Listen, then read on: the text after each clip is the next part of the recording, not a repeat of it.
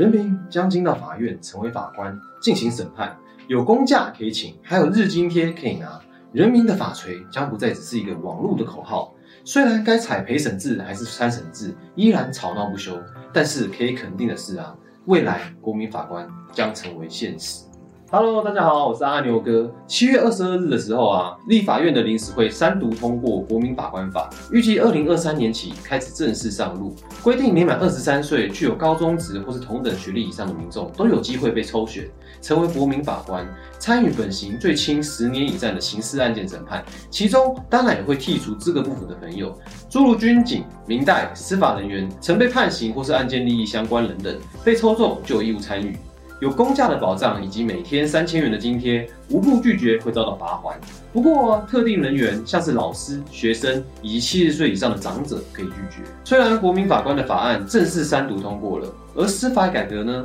也是近年来许多公民团体跟人民的诉求。不过，还有很多人不满这次的法案，主要的争议点在于啊，法案排除了陪审制，而是采取偏向参审制的形式。首先要知道陪审制跟参审制是什么呢？其实他们并不是两个明确有统一规范的制度，只是参考各国在推行公民审判时的两个大方向，在细节制度的规划上，各国还是都会有所不同的。所以接下来就会以美国推行的陪审制来对比台湾比较偏向参审制的法案。目前台湾推行的方向是由六位国民加上三位法官组成国民参与审判法庭，一起进行案件的审理。过程中，法官跟国民可以彼此共同讨论、投票，一同决定有罪判决。采三分之二的多数决，而且法官跟平民同时至少要有一票同意才算通过，并在一同决定量刑。如果没有通过，就要判决无罪，或是对被告有利的判决。至于美国的陪审制呢，是全部由随机抽选的国民组成陪审团，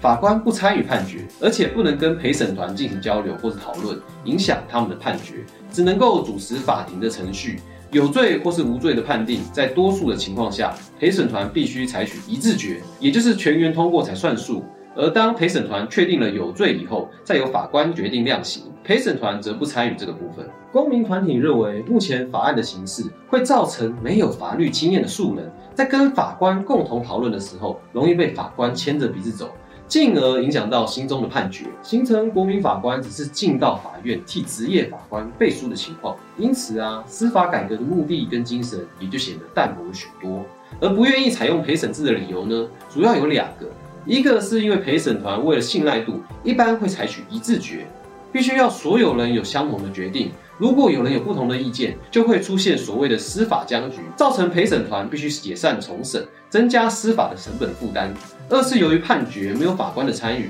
就不会有判决书，一般的情况下就无法上诉。而针对陪审制的缺点呢，民间司改会的董事长林永颂就回应：美国无法一致决的情况大概只有二到五趴，但也有一些国家可以让一两票，机制上可以不用学习美国，这都是可以讨论的。对于没有判决书不能上诉的情况，是因为美国有原则不上诉的机制，我们不这样做也是可以的，不是必然。公民团体向政府力推陪审制，还有一个比较大的原因，就是基于无罪推定原则，不像是职业法官会惯性的认定嫌疑人的罪行，人民组成的陪审团反而比较没有成见，可以减少冤判的几率。虽然说有点矛盾啊，民间会有司法改革的声音，是近年来多数人民对于法官的判决重放犯人判决的不信任，不像是一般大众的期待，进入法院就有机会给犯人惩治定罪。研究指出，实际上推行陪审制的美国，被判无罪案件的比例，相对于职业法官的认定而言，反而是上升的。推测主要的原因，一般大众可能对于人的个别情况产生感情因素，或是认为自己不能够参与量刑，基于同情而判无罪。当然，这仅是美国的早期数据，也不见得就会发生在社会风情不同的台湾。美国有一部电影叫《失控的陪审团》。在故事之中啊，我们可以看到双方的律师跟顾问团利用科技跟谍报的手段，在候补陪审员之中，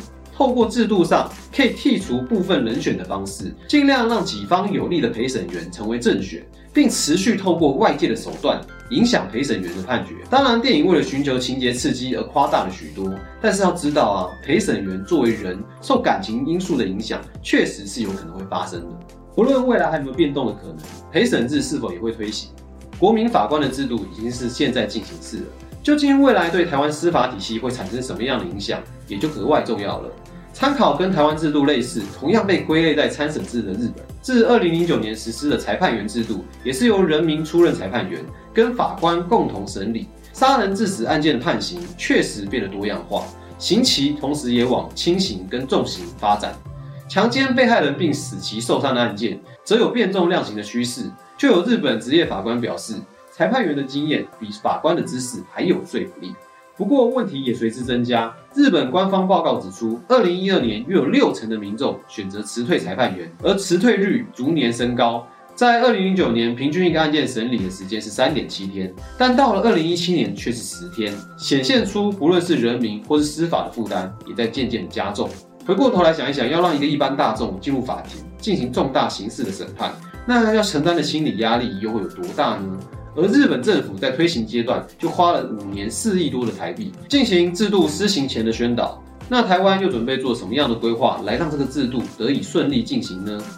最后，我们想邀请大家一起来思考几个问题：一、陪审制跟参审制或许不应该是谁胜谁劣的分别，甚至也有人讨论并行或是混合的设计。而你觉得应该要怎么样设计这个制度，才更能在台湾发挥司法改革的精神呢？二、假设你的判决将影响一个人的生死，你的判决将衡量一条生命，你要如何确保自己做出合适的决定呢？欢迎你在底下留言跟我们分享你的看法。如果你也喜欢我们节目的话，欢迎帮我们订阅、按赞跟开启小铃铛。关心时事，反思台湾，让我们一起打造一个更好的公民社会吧！一起成为一个 Batman。